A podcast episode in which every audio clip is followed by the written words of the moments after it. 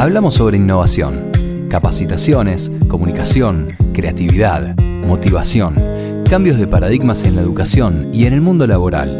Presentado por Ariel Boe. Hola, ¿qué tal? Bienvenidos a un nuevo capítulo de Flecha Podcast. Soy arroba Ariel Boe, O-H-E, en todas las redes sociales, comunicación, marketing, facilitador. Para más información, arielboe.com. Y hoy Vamos a seguir hablando de transformación digital, de agilidad. Está con nosotros Thomas Christie. Así es. Profesional Agile Coach, facilitador, trainer, ingeniero en informática con 20 años de experiencia, cofundador de Incub y Lateral. La primera pregunta tiene que ver con ¿qué es ser Agile Coach? Para vos, ¿no? Bueno, es una, pregunta bastante interesante y, en algún punto difícil de responder, ¿no? Hay, distintos enfoques. Hay uno, eh, si se quiere, más estadounidense, ¿sí? que habla de que un Agile Coach tiene que tener formación en un montón de cosas. Entonces tiene que ser trainer, tiene que ser facilitador, tiene que tener capacidades de, mentoría, ¿no? Tiene que tener un, tipo de mentor, tiene que también tener capacidades de coaching, pero ya hablando de coaching ontológico, ¿no? De, conversaciones. Ah, es como una especie de superhéroe, digamos, ¿no? Que, hace de todo. Sí. Em, y, después está como el enfoque más, si se quiere, argentino o sudamericano. Sí. Eh, ojo, quiero aclarar que muchos adoptamos esa visión más este, global ¿no? del Agile Coach. Em, pero también existe esta distinción acá del Agile Coach como más enfocado en lo que es el coaching en, eh, particular, digamos, ¿no? Más en, el tema de acompañar a la persona o a la organización o a un equipo a, descubrir sus propias soluciones y a descubrir lo que ellos conocen más que lo que yo conozco, ¿no? Eh, siempre está mechado con las otras cosas, ¿no? Entonces, eh, digamos, uno es como que va cambiando de gorro. Dice, bueno, ahora voy a hacerte un rato de coach y entonces me pongo el gorro de coach, ¿no? Y, nos damos cuenta que te vendría bien aprender sobre tal cosa, entonces mm. si querés mañana me pongo el gorro de trainer y hacemos de training y te doy un training, mm. ¿no? Mm. Este, pero básicamente es alguien que acompaña a un equipo o a una organización en su camino de transformación, digamos. Mm, me gusta la frase de Albert Einstein que utilizan en lateral.la que dice, la mente es como un paracaídas, solo funciona cuando se abre. Me parece que, que ahí también abre otra historia. ¿Cómo, cómo se trabaja, por ejemplo, digo, eh, el cambio, por ejemplo, en colaboración? Mm. ¿Cómo, ¿Cómo se trabaja? Sí. Por ahora lo que estamos haciendo es eh, yendo a las organizaciones, a trabajar con las organizaciones, eh, así hombro a hombro, digamos, En, su proceso de transformación, ¿no? Y eso en general lleva tiempo. Claro, porque digo, hay un proceso, ¿no? Es un proceso, sí. Y lo que, y lo que es importante es que no, no hay una receta. Ojalá hubiera una receta, pero no hay, digamos, ¿no? Entonces, eh, una, una de las grandes discusiones que tenemos con algunos consultores que que vienen con, la receta mágica de, a ver, estimados, hagan esto, esto, esto, esto, que va a estar todo bien. Eh, y nosotros sabemos que es mentira, que no es así, porque sería como, o, sea, partiríamos de la hipótesis de que todas las empresas son iguales, ¿no? Claro, si todas las empresas son iguales, eh, la receta camina, si no, Exacto. no. Sí, sí, y no es así. Y no es así. Cada empresa es un mundo y cada, cada una tiene lo suyo. ¿no? Porque cada persona, porque las empresas son personas. Exactamente. Entonces vos me decís, ¿cómo hacemos la colaboración? y bueno, depende de la empresa, qué sé yo. En algún caso habrá que hacer talleres de comunicación efectiva, por ejemplo, ¿no? Entonces, este, bueno, hablaremos sobre cómo se hacen pedidos efectivos, cómo se comunica el lenguaje, los niveles de lenguaje de yo, y tenemos que ver eso. En otros casos quizás lo que está faltando son espacios de diálogo, entonces eh, hacemos una actividad de, no sé, de World Café, por ejemplo, un Open Space, no sé, depende, o sea, es como que no, no te, la respuesta casi siempre es depende. Claro, sí. Depende mucho de la organización y de, dónde le duele y de qué le duele. ¿Te, pasa o les pasa que se chocan con, con, una, con una pared que ¿No avanza? Todos los días, sí. Ok. Sí, de hecho nosotros, eh, eh, medio en chiste y medio en serio, eh, decimos que si no nos quieren echar una vez por semana estamos haciendo algo mal, digamos, ¿no? O sea, es como que un poco nuestra función es, desafiar y correr los límites y generar incomodidad y que, y que del otro lado nos digan, che, pero esto no nos gusta o no nos va o que yo. Sí, y, sí. Porque si no, siempre ca- nunca salís de la zona de confort. digamos, Exacto, ¿no? totalmente, Y, sí. y- y la, la transformación es incómoda, es Mm. molesta, Mm. duele. ¿no? Sí, sí, sí, totalmente. Eh, bueno, vos, vos sos de Río Negro, Bar- Bariloche, y vas y venís, ¿no? Desde Sí. Buenos Aires, pero también recorres un poco Latinoamérica de vez en cuando. Sí, sí, te- sí, cuando me queda Cuando algo de rato. tiempo, sí. claro. Eh, pero sí, tenemos, tenemos a veces posibilidades de trabajar con empresas de otros lugares y con Chile en particular bastante. Sí. Eh, pero sí, viajamos, viajamos. Yo, yo estoy, en general, miércoles, jueves y viernes estoy acá en Buenos Aires y lunes y martes estoy en Bariloche, eh, pero mis socios viven acá y están todos acá. Claro. Eh, ¿Y notas algún tipo de cambio entre los países vecinos, digamos, la apertura con respecto a la transformación digital y toda, esa, toda esta cuestión de agilidad? Chile, por ejemplo, dicen que Chile está como mm, de avanzada, no Sí. sé, Brasil, que es como el lugar. Sí, en Sudamérica la agilidad empezó en Argentina. ¿No? Ujú. O sea, los, los- la- los- los primeros brotecitos, digamos, de agilidad que hubo eh, estuvieron acá. El primer ágil en Latinoamérica se hizo acá. Lo que, lo, que, lo que creo que distingue, y esta es una conversación muy interesante que estoy teniendo yo con algunas personas porque me interesa a mí en particular, la agilidad como tal es una, ¿sí? O sea, hay una, es una sola.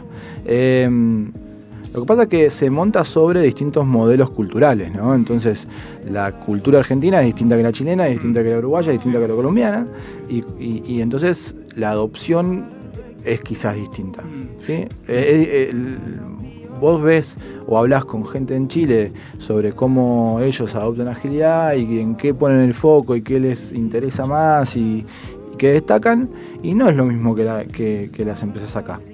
No es. Entonces, ni hablar si hablamos de Sudamérica con Europa, de repente, sí, ese ¿no? es un o mundo Estados de Unidos, diferencia. digo ahí. Sí, de hecho en el Ágiles Latinoamérica yo propuse una charla A ver, mira. que se titulaba, no me acuerdo cómo se titulaba, pero básicamente era considerando que Latinoamérica tiene un contexto cultural distinto, Sí. puede ser que nuestra agilidad sea distinta a la del resto del mundo y era una pregunta, ¿no? Ajá. sí. Y bueno, sí, es un tema que, que está en, en dando vueltas ¿no? en, en nosotros. Como que... Lo, que, lo, que, lo que es importante destacar es que el- el- la transformación organizacional o la, o la digital o cualquiera en realidad, ¿sí? tiene quizás un componente mucho más grande cultural que, que de cualquier otra cosa. ¿no? Mm. Este, entonces, eh, no sé, yo a veces me, me sorprendo y hasta me horrorizo un poco cuando hay organizaciones en las que eh, vienen con, con alguna herramienta. No sé, Scrum es una herramienta, por Sí. ejemplo, ¿sí? Es un, es un marco de trabajo, pero no deja de ser una herramienta. Sí, sí. Entonces, cuando viene una empresa y dice, bueno, a partir de la semana que viene vamos a hacer todos Scrum. De un- de un día ¿no? para De otro, un día para sí, el otro, sí. una, una- una transformación Big Bang, como se llama, ¿no?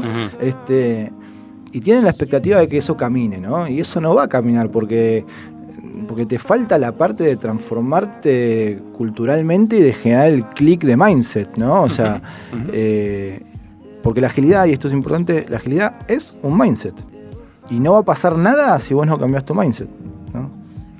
Es así de simple. Hola, hola, hola. Sí, me meto en el medio del capítulo, pero solamente para contarte que si querés ser parte de nuestra comunidad en LinkedIn, podés hacerlo y sumarte. Flecha Contenidos. También agregar algún comentario o sugerencia o también una idea. Flechapodcast arroba arielboe.com.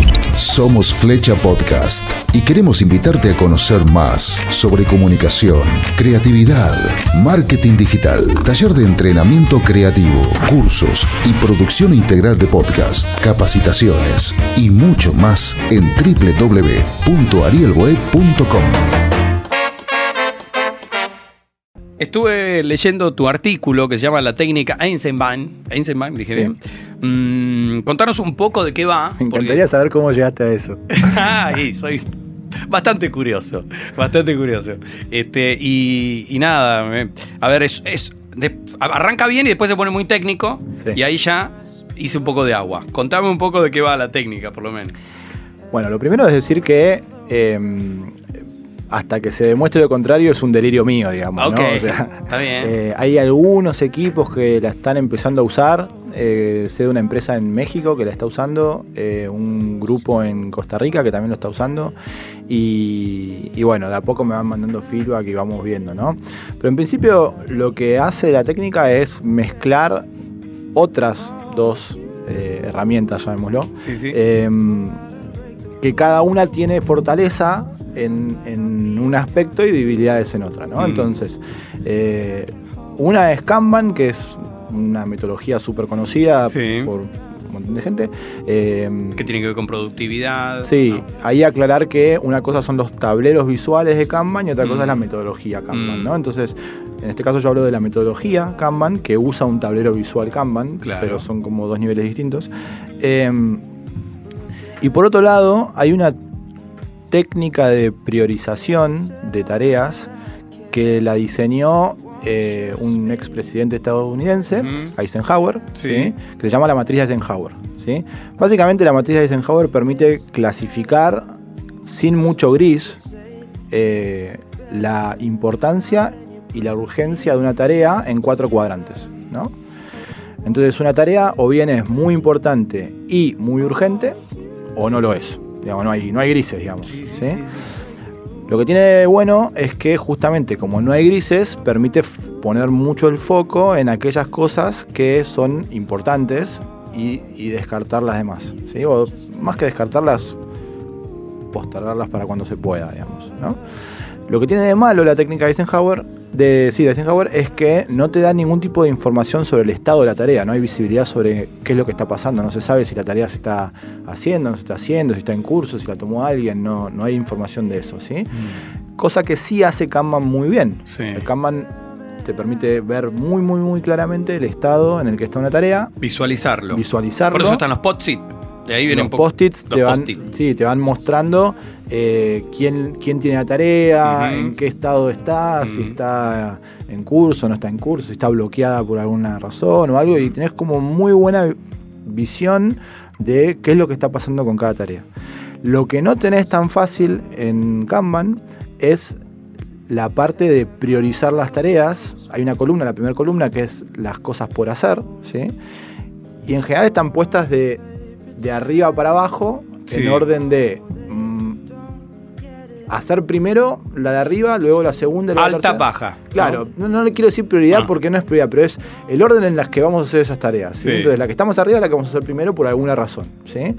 El problema es que la mayoría de la gente tiene dificultades a la hora de ordenar esas tareas porque no tiene un criterio de priorización claro. Es, priorizamos en función de qué?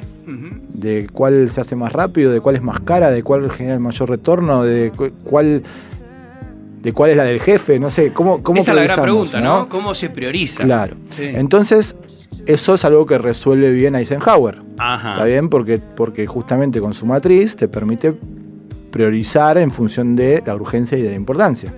Entonces, básicamente lo que yo hice fue un híbrido entre las dos cosas. Las crucé. las Creatividad, ¿eh? Sí. Diste una, una- una la- la- mixtura las- ahí. las crucé, está bien, y dije, bueno, si la matriz de Eisenhower la estiramos y en vez de que sean cuadrantes son como canales, y esos canales se los aplicamos a la primera columna y después a todas las demás, tenemos un tablero que, que nos permite ver el estado de las tareas y a su vez ver su nivel de urgencia o importancia. Mm. Hasta ahí es la parte fácil, después viene la parte de Sí.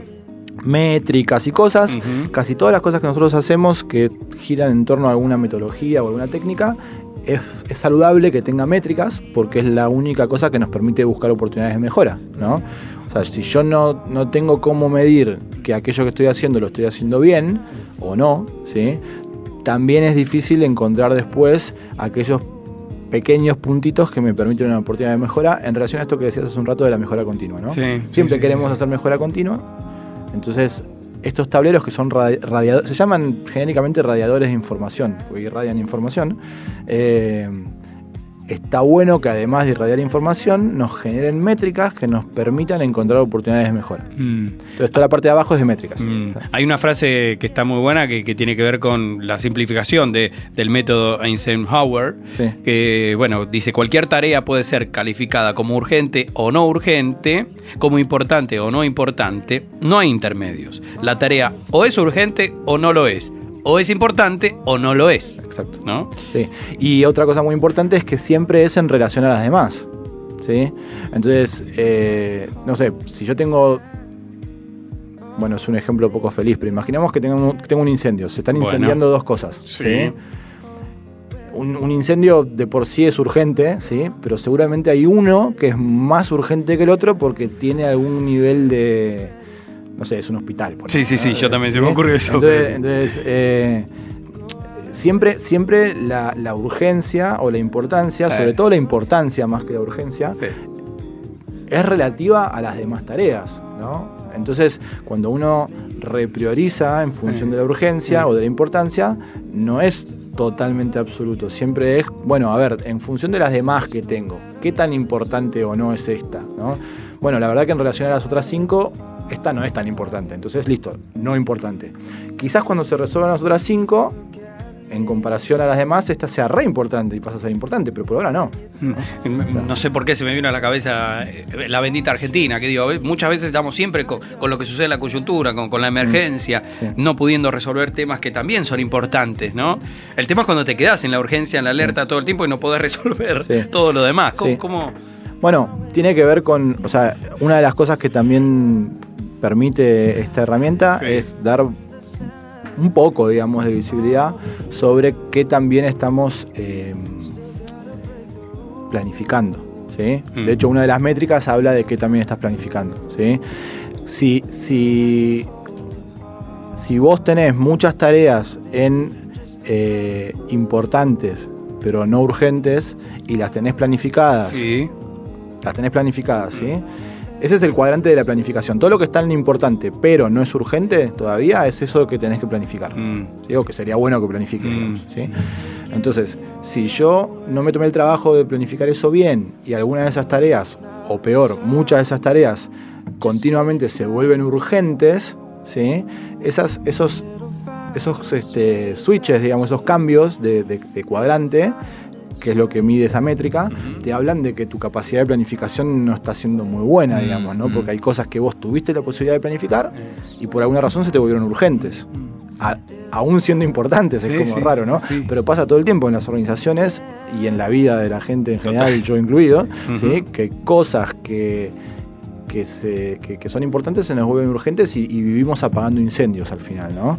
Y, y al final uno pierde el foco de lo importante para resolver lo urgente y entras como en un círculo vicioso del cual no salís nunca porque estás todo el tiempo apagando incendios.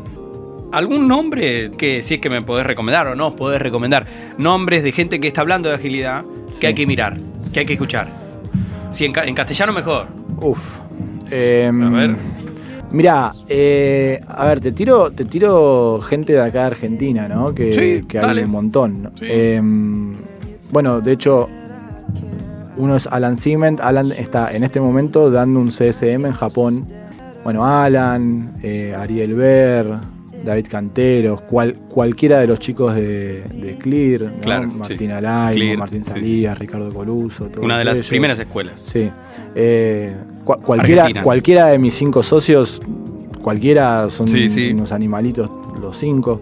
Eh, no sé, Marta Vendomir, Diego Sánchez Rivera, Gaspar Oyuela, Cintia, Sabrina, y to- to- to- to- todos saben mucho de, de- de varias Sí. cosas, ¿no? Sí. Bueno, de la gente de Tempines, por ejemplo, cualquiera de ellos eh, va súper bien, Grupo Esfera, Diego Fundevila, no, no sé, hay mucha gente a la que hay que escuchar.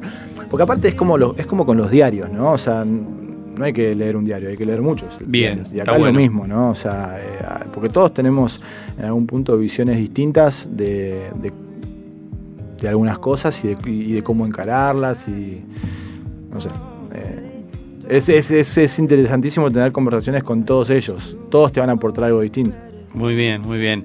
Muchas gracias, Tomás, Tommy y Cristi, por pasar eh, por, por aquí por el capítulo. Con mucho gusto. Un placer. Cuando quieras de nuevo vengo. Pasó Tommy Christie por Flecha Podcast.